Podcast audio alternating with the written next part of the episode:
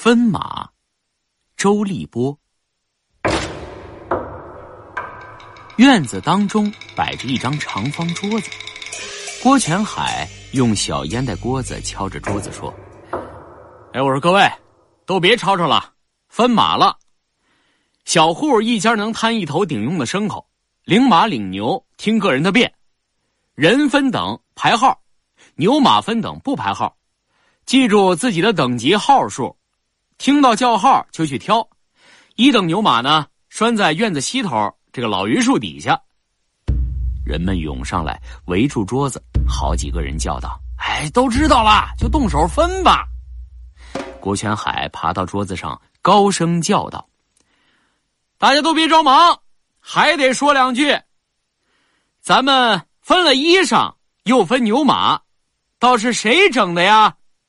无数声音说：“共产党领导的。”郭全海添着说：“哎，这牲口牵回去啊，见天拉车拉磨，种地打柴，要想想牲口是从哪儿来的，分了东西可不能忘本。”许多声音回答道：“哎，那哪能呢？”郭全海说：“好，现在分吧。”说罢，跳下地来。栽花先生提着石板叫第一号，第一号是赵大嫂子，她站在人身后，摇摇左手说：“咱家没有男劳力，白搭牲口，省下给人力足的人家好。”老初和老孙头都劝他要一头，可是他说啥也不要。第二名是郭全海，郭全海对自己的事儿总是随随便便的。常常觉得这个好，那个也不赖。老孙头要他牵那匹青稞马，他就牵出来，拴在小学校的窗台旁的一根柱子上，回来再看别人分。听到喊老初的时候，他早站在牛群的旁边了。他早就想要一头莽子，寻思着今年粮食不够，莽子劲儿大，晚上省喂，不喂料也行，不像骡马。不喂豆饼和高粱啊，就得掉膘。又寻思着使牛翻地，就是不快。过年再说吧。他牵着一头毛色像黑缎子似的黑牦牛往回走了。老田头走到老孙头跟前问道：“嘿，你要哪匹马呀？”“我我这我这还没定钱呢。”其实老孙头早相中了拴在老榆树底下的右眼像玻璃似的绿色小儿马，听到叫他的名字，他大步流星的迈过去牵着。张景瑞叫道：“嘿，我说瞅嘿，老孙头挑了匹瞎马。”老孙头翻身骑在儿马的光背上，小马从来没有人骑过，在场子里乱跑。老孙头揪着他的剪得齐齐整整的鬃毛，一面回答道：“瞎马，这叫玉石眼，是最好的马，屯子里的头号货色，多子也不能瞎呀。”小猪官叫道：“老爷子，加小心，别光顾说话，看掉下来把屁股摔两半。”老孙头说：“没啥，我老孙头赶了二十九年大车，还怕这小马崽子？”一号烈马我没有骑过呀，多次看见我老孙头摔过跤呀。小儿马狂奔乱跳，两个后蹄儿一股劲儿的往后踢，把地上的雪踢得老高。这下老孙头不再说话了，两只手使劲揪着鬃毛，吓得这个脸呐像窗户纸似的煞白。马绕着场子奔跑，几十个人也堵他不住。到底是把老孙头扔下地来了，他冲出人群，一溜烟似的跑了。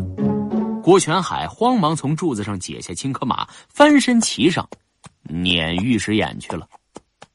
这边，老孙头摔倒在地上，半晌起不来。调皮的人们围上来，七嘴八舌打趣他：“嘿嘿嘿，我说这怎么下来了？这地上比马上舒坦呀。”咱们这屯子呀，还是属人老孙头能干，哎，又会赶车，又会骑马，摔跤也摔得漂亮，啪嗒一响掉下地来，嘿，又响亮又干脆。几个人跑去扶起老孙头来，替他拍掉粘在衣上的干血，问他哪块摔痛了。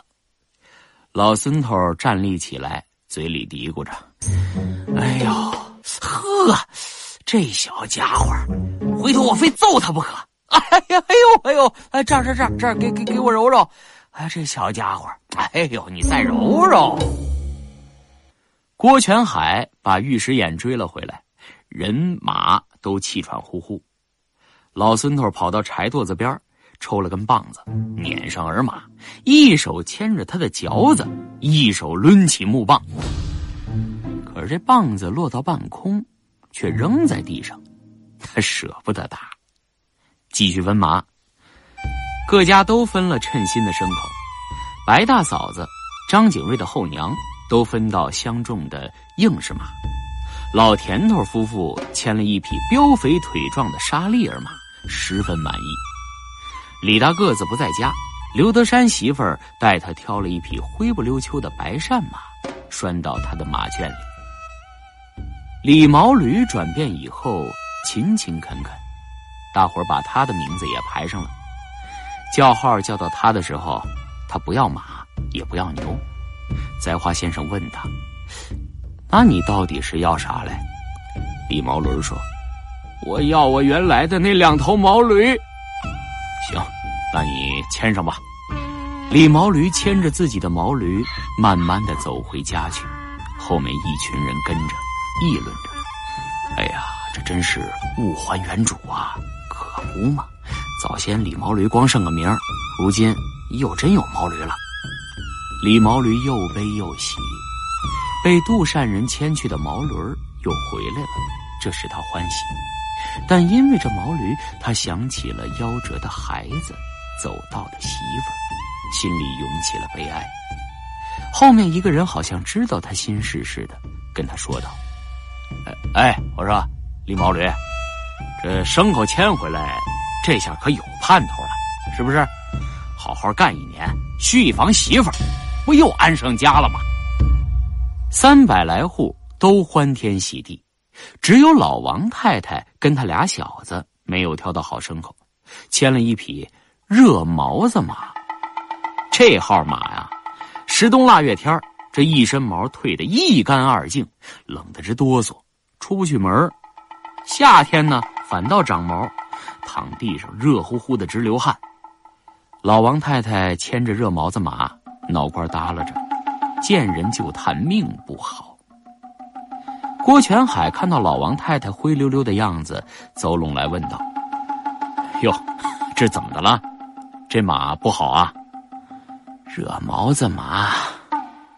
郭全海随即对他说：“这么着，我跟你换换，瞅瞅，拴在窗台边的那匹青稞马，中意不中意？”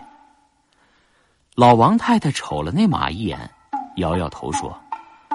肚子里头有崽子，这么大冷天儿，生下来也难伺候，开春还不能干活。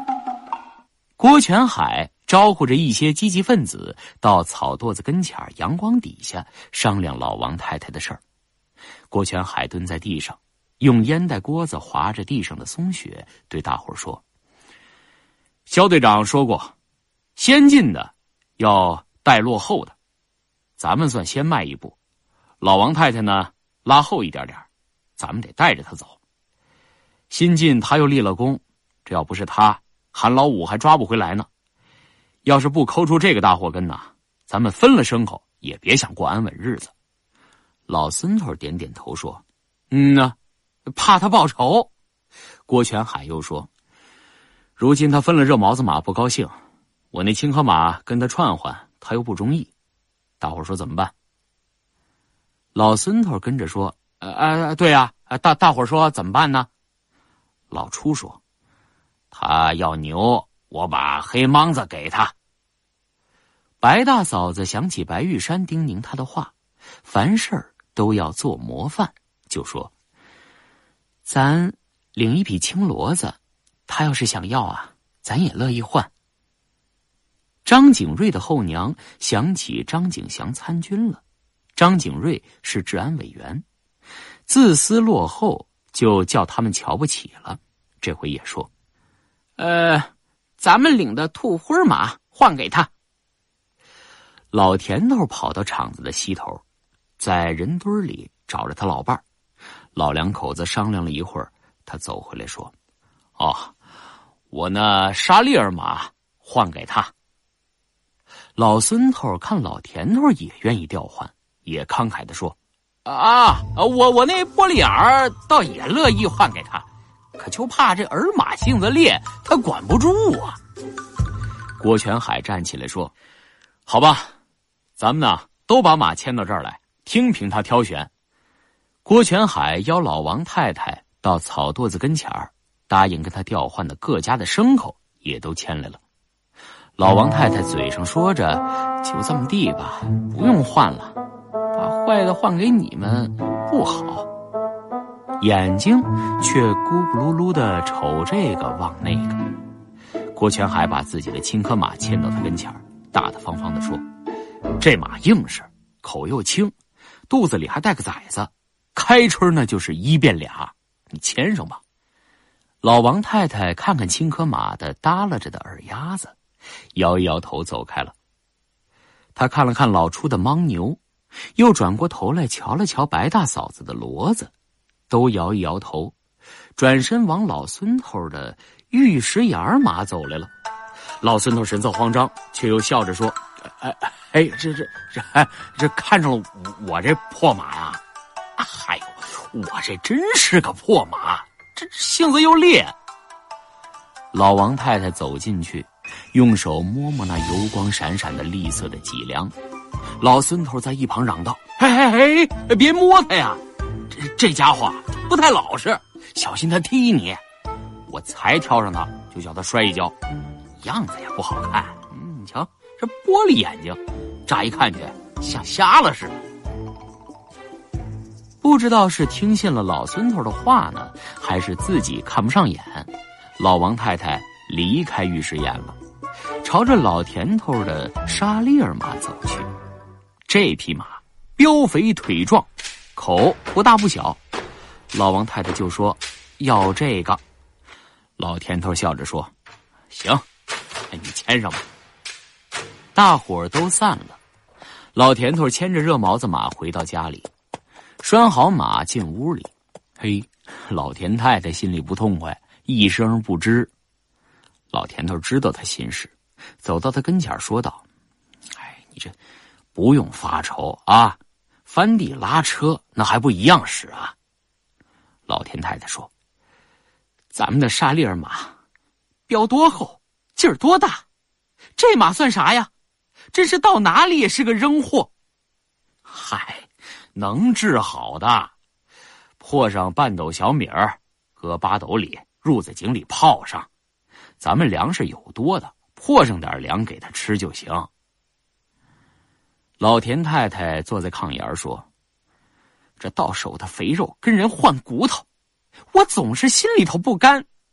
这再说了，咱们光景还不如人呢。”老田头说：“你是牺牲不起啊，还是怎么的啊？”你忘了咱们的裙子，他认死也不说出姑爷的事儿。亏你是他的亲娘，也不学学样，连个马也牺牲不起。再说这马又不是不能治好的。是啊，能治好的。这是窗户外头一个男子的声音，老两口子吃了一惊。老田太太忙问道：“呃，谁呀？我听不出来吗？”是郭主任吗？那还不快进来，外头多冷啊！郭全海进屋里，笑着说：“